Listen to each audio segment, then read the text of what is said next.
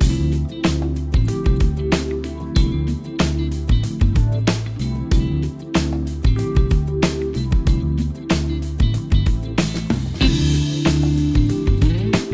マシンのグッドナイトパパ。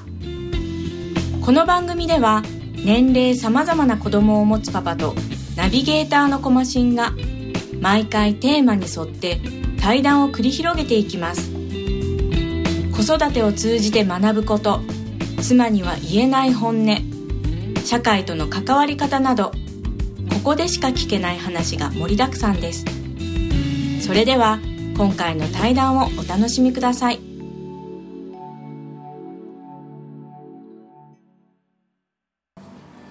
はい、じゃあ今日の対談の相手なんですけども、えー大隅さんです。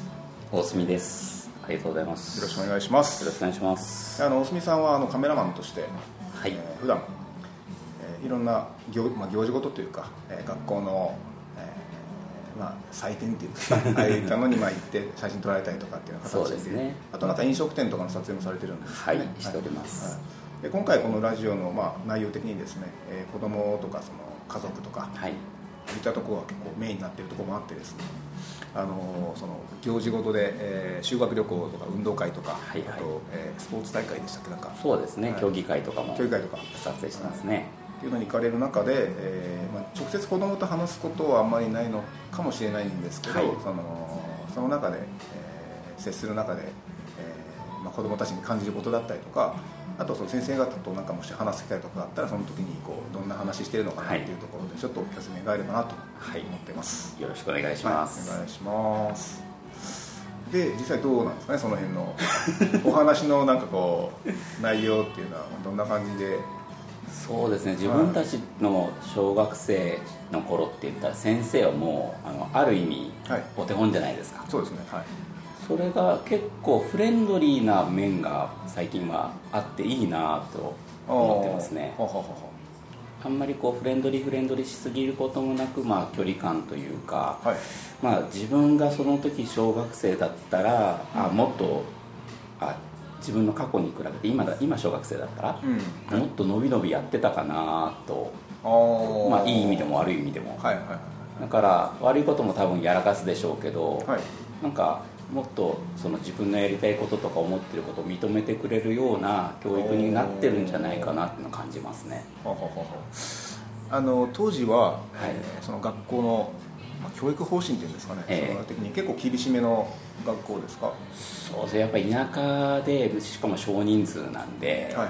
でまあ、自分の場合は1年生から6年生まではい。クラス替えもなくあ出席番出席番号同じなんで。ええっと一クラスですか？ずっと？1クラスですね。ああそうなんですか。じゃあ、えっとまあ、先生も、まあ、6年間で転勤とかはあるとは思うんですけど、え。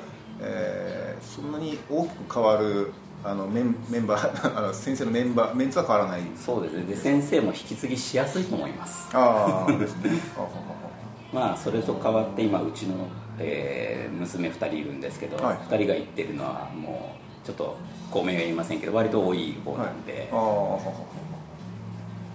じゃあまあクラス替えももちろん毎年毎年ですか、えーあって。もう3月4月は大騒ぎですね、ああじゃあまあそういったところでだいぶまあ今の子たちは、えーまあ、えー個性というかその個人個人に対してもっとこうなんですかねあの自由にというかもっとこ自分出せてるんじゃないですかね。うああそういう締め付けもなさそうな、うん。ああ感じってまああるとこあると思うんですよね。で、はい。びっくりしたのがあの家庭訪問ではい。はい先生来られて、はい。でもちろん妻が対応してで、はい。後から聞いた話なんですけど、はい。うちの子結構あの長女の方はツンデレなんであそうですか。はい。学校でちゃんとやってるのかいつも心配だったんですけどはい。褒められてばっかりだったそうで。あーそれはなんかあの社交辞令とかじゃなくて。じゃないみたいです。あー本当に褒めていただいてたってことはい、でちゃんとやってくれてますよっていう話をですね結構具体的に言ってもらってうん。その時は私もびっくりして覚えてたんですけどもうあれから1ヶ月ぐらい経ってるんでちょっとはい。今詳細は覚えてないんですけどああそんな面があるんだ。とあはいはい。まあたまたまかもしれませんけど。あの今家庭訪問の話でちょっと思い出したんですけど、え結構あの家庭訪問って1時間ぐらいだったでしたっけ？そのえいや20分の枠で大体15分ぐらいえそんなもんらしいですね。あー自分の時は家庭訪問って言ったらもう何告げ口されるんだろうとか あのなんか悪いこと言われるんじゃないかと思って。あんまプラスに考えれなかったイベントです。ね。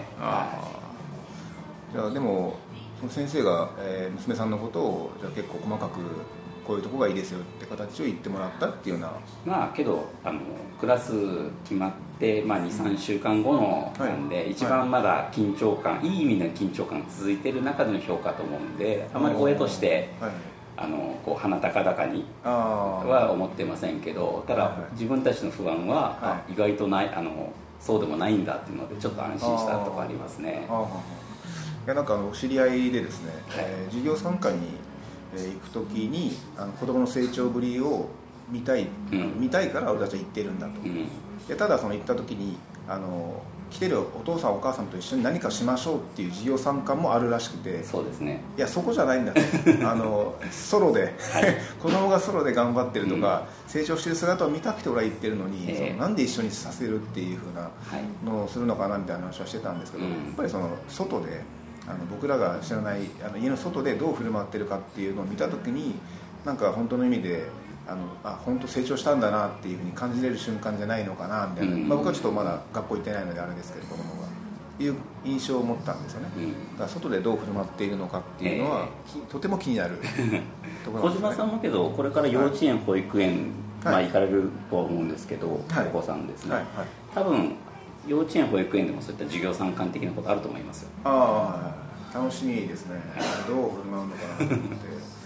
俺今だからまだあのうちの嫁あの、まあ、母親しかそういった家の中と外とということで両方まあいろんな一面知ってるのは、まあ、まだ嫁だけなんですけど、えまあ僕もそのうち知っていきたいですし、まあ、どういったことに興味持つのかなっていうこともこれからやっぱりね。気になるので、はい、ただ外に行ってなんか経験するってことはそれだけ僕たちから離れていくことじゃないかなみたいなのもあるんですよね、予行練習も兼ねていろんな経験ですよね、はい、だからいろんなことできるようになっていくと、まあ、親が少しずつ手伝える、まあ、手伝ってあげてたことがもういらないよってことになっていくんじゃないかなっていうのもあって、ええ。ーそんなこといろいろ考えてたらまあ嬉しい反面寂しい気持ちになって そうですよね。いつ向こうの方に行っちゃうのかなみたいな 特に小島さんも私も女の子親だから、はいはい。まあ、いずれはですね、はいはい。まあ、順当ならば、い。そういった、まあ、小島さんみたいな私みたいなはい。旦那さん連れてくるかもしれないし旦那さんあどうかそうですね、はい、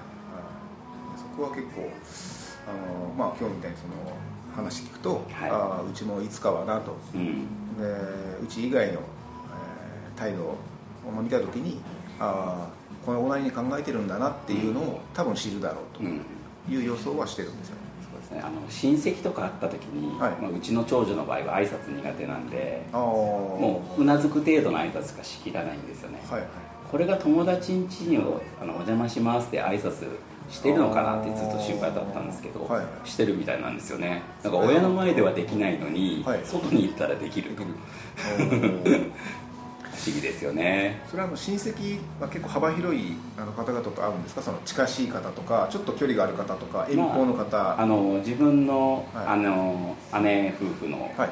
子供、まあ、いとことかですね、であとあの妻の妹夫婦の方とか、はい。はい。でまあ子供同士はすぐこうわーってやるんですけど、うん。その妻のえー妹とか、は義理の弟とかにはちゃんと挨拶できてないんで下の子は割とポンって言えるんですけど。はい。えっとじゃあ一応相手によるっていうの形いやえーではなくて、そうですね。親の前ではあの引っ込み思案系をはい、演出じているし演じてるのか。出してるのかそうなっちゃうのか。なるほど。うーん。で習い事をもう行ってるそこの、えー担当の先生の前でもそうらしいんですよね。自分たちと行った時は挨拶はもじもじなのに行ったら行ったで。はいでもちろん友達とかの間ではもうニックネームっていうかあだ名みたいなのつけて呼び合ってそはい。の先生のことをですね。うーん。それなんか面白いですね。ちょっとあの、まあ、そういう性格なんで、はい。まあもう最初はもう変えようと思ったんですよ。うんはい。挨拶できる子にしなくっちゃああはいこれはもう勝手な自分のあの成長の過程というか勝手に自分が決めてたことであって早くできるようになればいいなと思ってたんですけど、はいはい。気づいたらできてた。うん。ただ親の前では意外と見せてないみたいな感じにはなってますね今は。うん。まあまあそれ気づいたのは去年ぐらいなんですけどね。え今、えっと、上の子と下の子ってな何歳ですか？上の子が小611歳で、はいはい下の子が小2で7歳です。あーあの下の子の方があのこういう一面ではしっかりしてるなみたいなことってあるんですかね？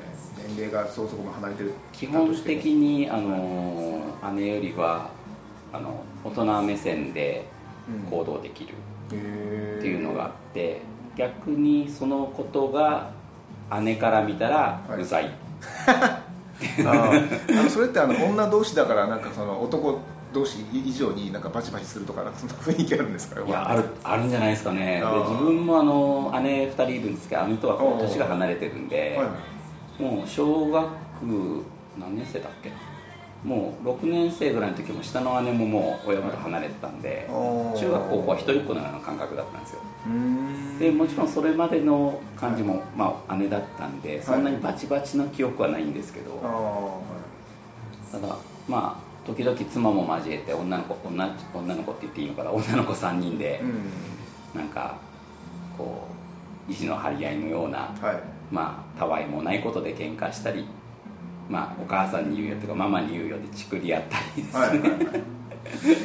そうですか。まあ微笑ましいっていう微微笑ましいんですけど微笑ましい。こっちがこうなんですかね時間に追われてる時とかうん仕事をしてる時、まああの自分も家でし仕事をデータ整理することあるんでその時はもはいううるさいって感じになりますけど、あー。ただそれがないっていう生活を想像するとあうちじゃないな、うん。まあうちの中で聴けるあの BGM みたがいなもの。BGM ですね、はい、で捉えられるようになったの本当つい最近です。あのそのさっきの学校の、えっと、行事ごとなんですけど、はいえええっと、学校のその、えー行きながら先生方と、はい。えーなんかいろいろ話すんですか？その子供のなななんていうのかな？イベントごととかですかね、はいあのー運動会も先生もピリピリなんで運動会の撮影はもうほぼないですね。ピリピリでっていうのはどういうことですか？もうあの、はい。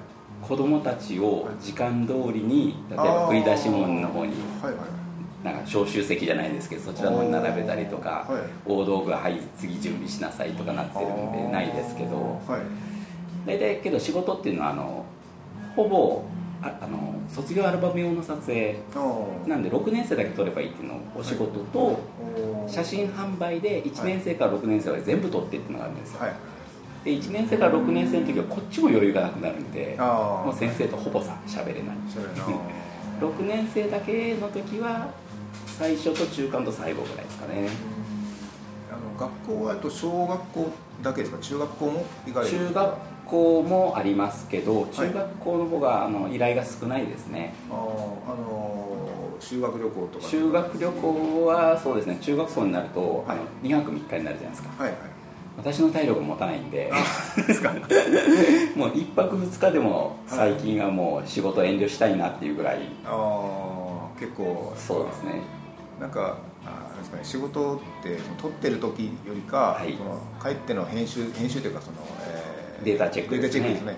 そっちの方は結構大変だっていうのを聞いたことあったりとか、そうですね。まあそんなイメージなんですよ、はい。だから現場でこんだけやりましたで終わってなくてその後にそれ以上のことが待ってるみたいな仕事じゃないかっていうイメージなんですけど。ね。あのよくメイクさんとも話はするんですけど、はい。カメラマンさんってこの後帰って仕事があるんですよね。あー。あーそうお疲れ様でしたの後です。ああそうですよね私たちはもうもう今までこう、ね、あのメイクとかして大変で、うん。ようやく終わったでもう次のこと考えられるけどカメラマンさん帰った後またこれあるんですよねとかいうたまにこうねぎらい。はい。あ知っててくれてありがとうっていう。そういう時はなんはかちょっと涙が出そうにはなりますね。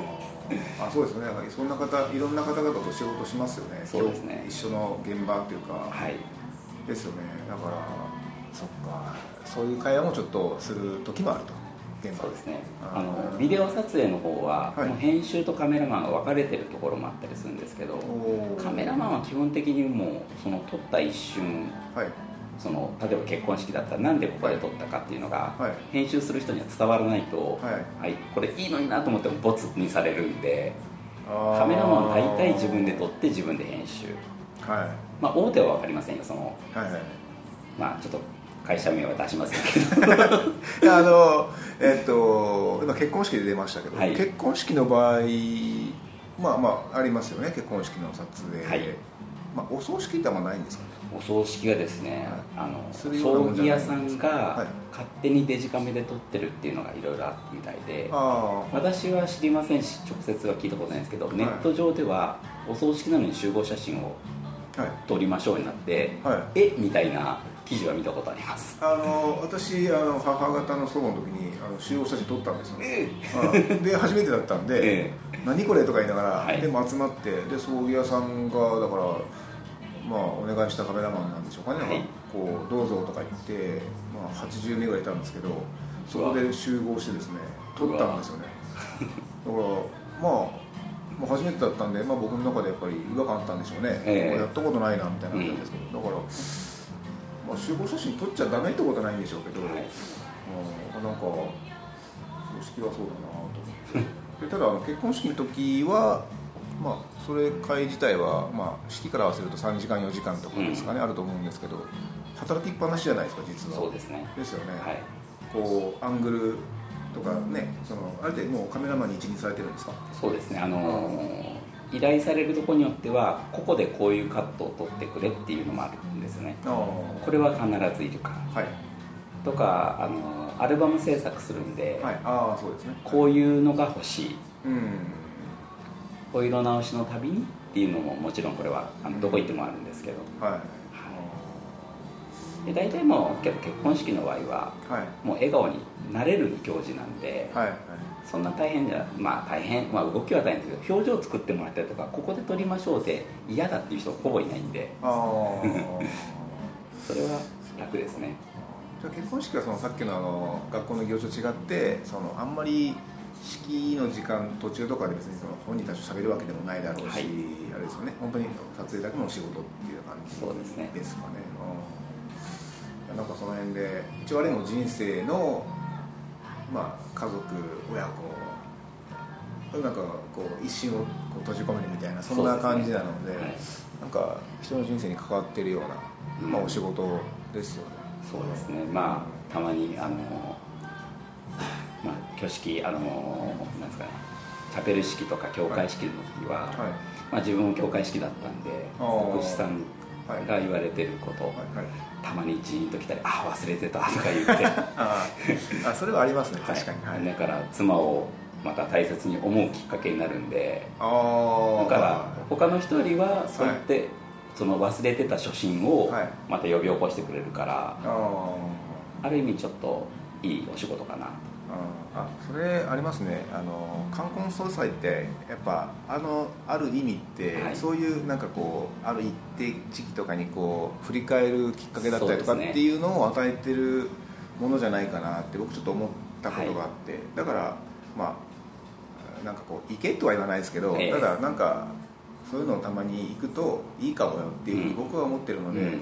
結婚式とか葬式、まあ、葬式はあれですけど結婚式が呼ばれて相当なんかない限りはまあ行こうかなっていうようなそうですね。そういう多分発見みたいなのがあるだろうっていうかもう経験上知ってるので、はい。はいと思ってるんですけどね。友達でもやっぱ新発見ありますよね。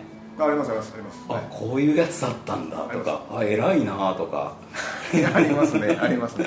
ごめん今までちょっと舐めてたわって思ったことあるし。で同級生があの瞬間だけはその同級生じゃなくなって、ええ。なんかもう一なんかこう社会社会人というか一なんか大人のなんか男性だなみたいな,、うん。なっていう瞬間があるので、ええ。まあ、そういったのも含めて行くと何かと刺激があるなっていそうですね。なのでですね。ああじゃあそういう、まあ、仕事を通してそういうところにも参加できるっていう意味ではまあそうですね。良いということで,、はい。であのちょっとまたあの話変わるんですけど、はい。さっきのあの、えー学校の先生とか子供とかって話とつながるかもしれないんですけど、はいえー大隅さんこの前カメラマンの前にあの水泳のインストラクターされてたっていう話聞いたんですけど。実はそうですね。でそれもやっぱり、えーあれ年齢層結構幅広いんですかね？そうですね。子供は、えーまあ実際そのプールははい。ベビーの0歳からなんですけど、おー。やっぱり男性が0歳とかお母さん水着姿のお母さんと接するっていうのはちょっとやっぱりはい。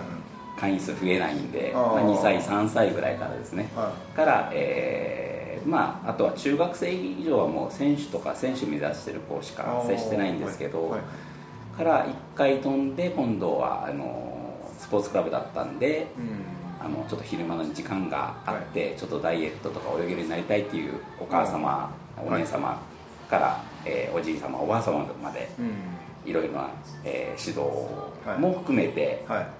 えーノミニケーションも含めて 接しさせていただいてますねあ子供たちに、えー僕もちょっと前あの一回スイミングスクール行ったんですけど、はい。すぐやすぐやめた側なんですけど えーと子供たちに、えー泳げるようになる、はい。あのまあ、えー伝える、まあ、教えるっていうのであの一番気にかけてたことってどういうことなんですか？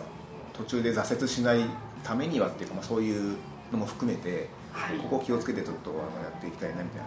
あのある程度指導をこうやっていくともはい。うパターン化されちゃうからそこでパターン化されて言葉もパターン化されると、はい。やっぱり自分もなんかやってる感じもしないし相手も伝わってるかどうかわからないんではい。あの結構子供が伝わる言葉うんなあ例えば「整列しなさい」っていうのをはい。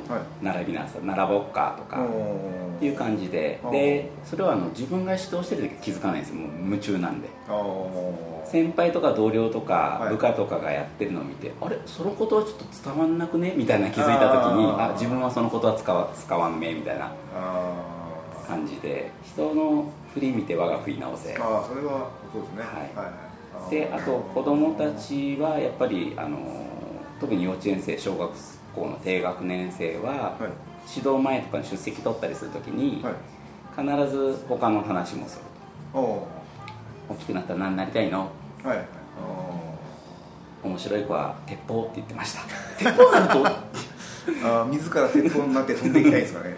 ていう子もいましたね。あー。まあでもそれがあって、えー練習そのものがあった時にまあそれがこういい感じでミックスされてそね、まあ、そこで、はい。あのある程度コミュニケーションというかもうそうですよね女の子とか「あのね私何々ちゃんね何々が好きなの?」みたいなのがずっと話してきて「はい。もうそうなの?」っていうだけではい。気に入られますからね、えー、あの女あそのまあ自分の子供でこれもまあつながりますけど、はい。ちっちゃい女の子ってその自分の話だけしてあのあんまり聞いてないですかね周りのことって。自分のことだけ言って「あのねあのね」とか言って。そうですね、まあ、そこであの自分もよく聞いてないけど相づち打ってることとかありましたもんね。あああそうなんだとか。はい。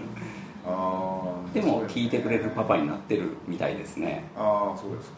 ただ今、えー小6小2の子には伝わらないあ通じないと思うんではしないですけどはい。前はとにかく自分で話す話してるところを遮らないようにはい。納得いくまで話させようかな。あー。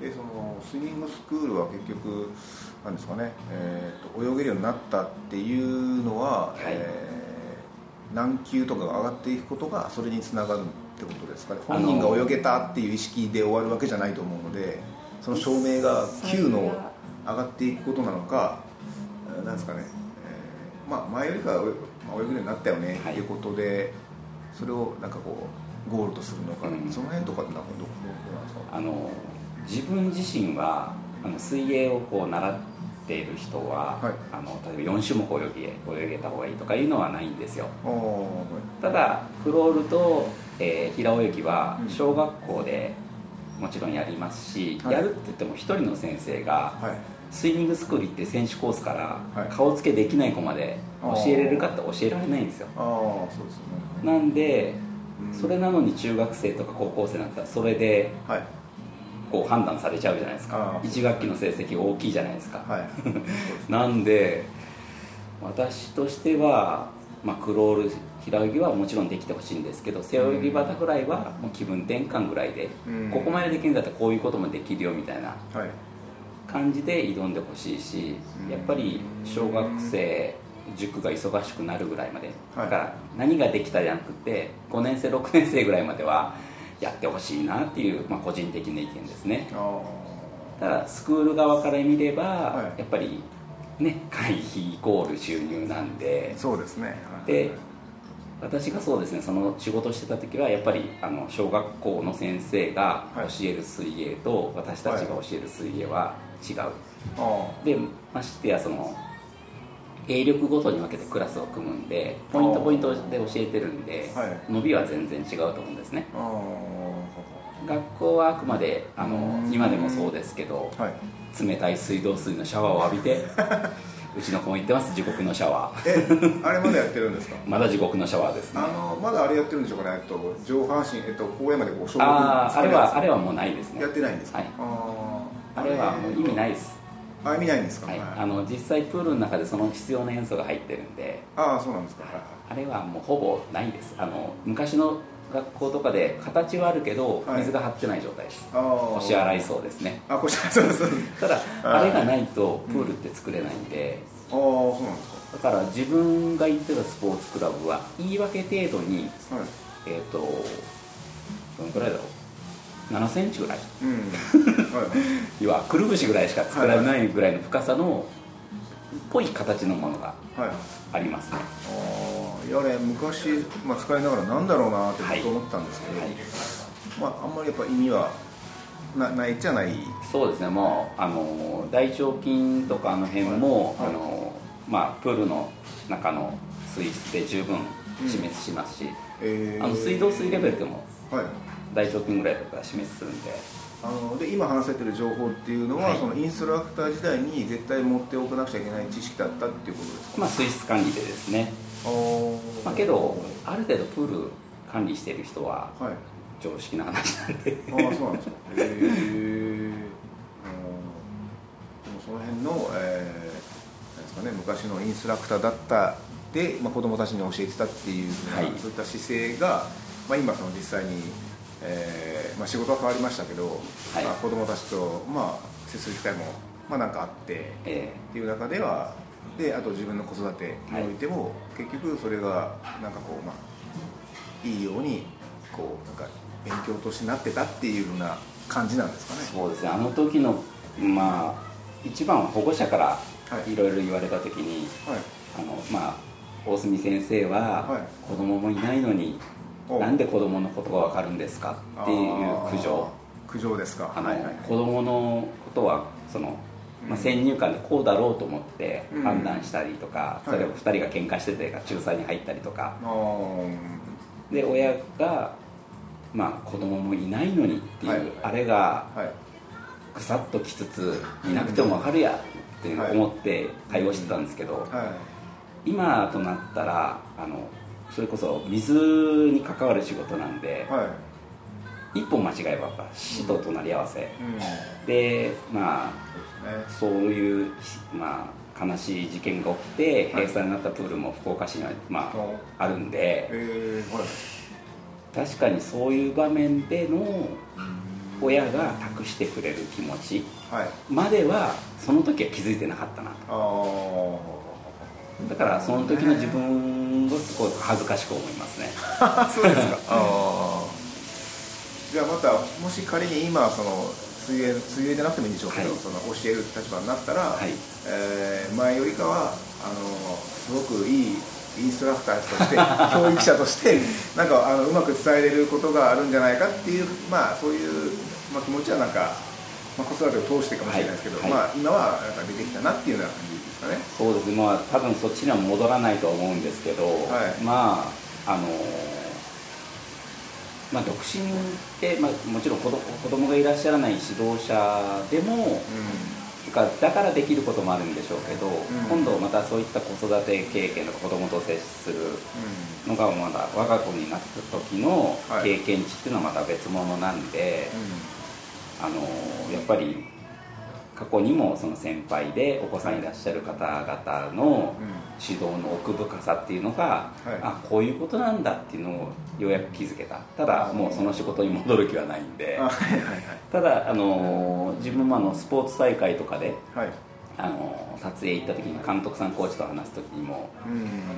あのあしあそうですね話すっていうかもう試合中ですね、はい。あのやっぱ声かけとかアドバイスあったりあとは怒鳴りっていうか叱咤激励、はい。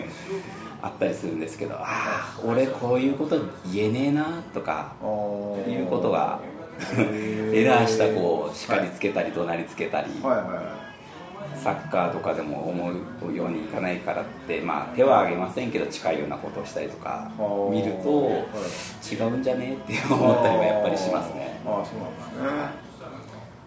そうですかいやまあ、自分もその選手コースをしてた時は、はい。ビート板でこう殴る振りとかビート板でこう音をバーンってこう出す時は、はい。実際はあったんですよ。今もすごい恥ずかしいです。ただ今その競技会とかで、はいはい。なんか必要以上にとかそれこそ言う言うことで萎縮して自分のプレーできないくなってるような選手を見るのがすごく悲しいです、ね。いやそうですよね。それ、まああのスポーツとかその教えまあそれと限らず、はい。まあ身の回りにもいっぱいいると思うんですけど、まあ会社とかでもいいんですけど、はい。なんか萎縮している人っているじゃないですか、でなんかもったいないっていうかそういうの見るとなんかちょっとなんなんかなって気持ちになって、まあ僕もそういう時期があったんですよ、えー。萎縮しててでなんからしくないなって。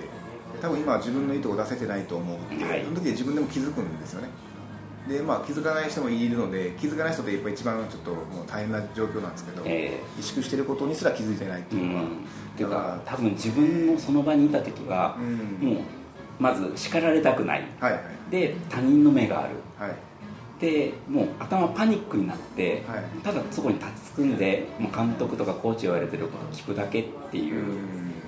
あの少年はい。に多分自分もなってしまうと思うし、あ過去今小島さんと今話してあ自分の最初に就職した会社自分そうだったなおおであのそれってやっぱ大きくてですね、と、はい、なんか萎縮して何もできないってなってきたらはい。本当にもったいなくてですね、だからまあ言い方雑ですけどそんな環境で違うと思ったらもうどっか違うとこ行けばいいのにって僕は思ってるんですよ、うん。その萎縮してる期間がその人がその開花できない状態が長いことが僕は本当に損失だと思ってるので,、あのでそれを直子さん子供の状態でそうなってしまうと多分大人になってからその時の影響が何かしら出るんじゃないかっていうのもあって、うんもうすぐそういえばもう とか去ってあ萎縮しなくて、えー自分として生きれるところとか出せるところに行った方がいいんじゃないっていうのはやっぱすごく今思ってることだったんで、今の話はもう本当にそうだなって、あの野球とかコールドの試合とかあるじゃないですか。はい。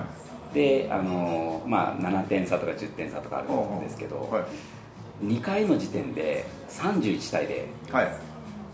これもういやそれでエラーとか取れないで怒られてて、はい。子供たちがその野球嫌いにならないかな。っていう心配もしちゃうんですよね。野球そのものが嫌いになるかもしれないですよね。そうですでサッカーも10対0とかだったらキーパーもうもうへ、はい。へまあ、へたれてるって言ったらちょっと悪いですけども、はい。ちょっとやる気なくしてるのが伝わってくるんで。ああかもしれないですねこうその前になんか一回ちょっとストップかけないのかなと思ったりはしますね。まあ、そこはもう教育者とかその指導者のがどうするかっていうところにしかやっぱり、ね、子供からアクションするのはまあなかなか難しいと思でうので。それが練習でもあくまでも競技会の1回戦とかなんで、あーそこで決まったルール通りやんなきゃ本当にいけないの？と思ったりはしますね、うん。決勝戦ならまた別ですけどね、まあそうですねでもあの今悪いことばっかり言っちゃったような気がするんですけど、一つあの北九州の方のあるソフトボールチームの監督さんと、そういった話したあの雨が降ってちょっと中止っていうかあの、はい。あのちょっと中断してる時に、はい。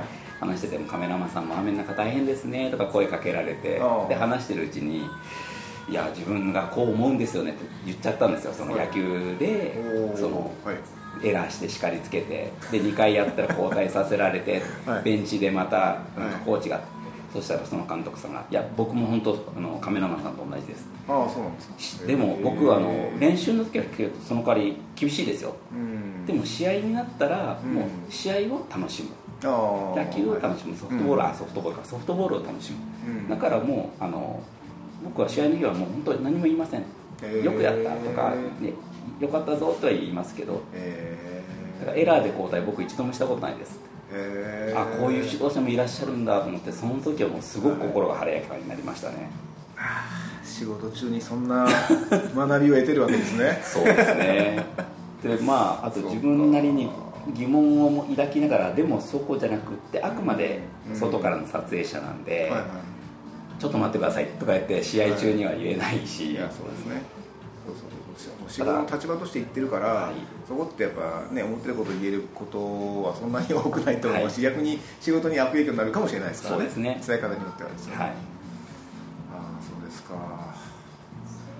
いやなんかいいですね。そういう話。いや僕はだからそういうの結構あの聞きたくて。で今日もそのそういう仕事でこう言ってるけど結局そういうところをいっぱい接することがありますよねっていうところの話が聞きたかったので、多分その最後の話っていうのはあなんかすごくいい,、まあ、いい話のあれなんですけどだったなと思うので、えー、ですけども、まあ、ちょっとあのそろそろお時間となりましたので、はい、はい、あの今回はこの辺りで終わりたいと思います。なんかだいぶ話子供からそれてたような気がしますけどいやいやでもでもあの、はい、あのそういう広いなんか話聞けた方が、はい、ラジオにもすごく意味があると思うので、はい、はい、なので今日はどうもありがとうございました。こちらこそありがとうございました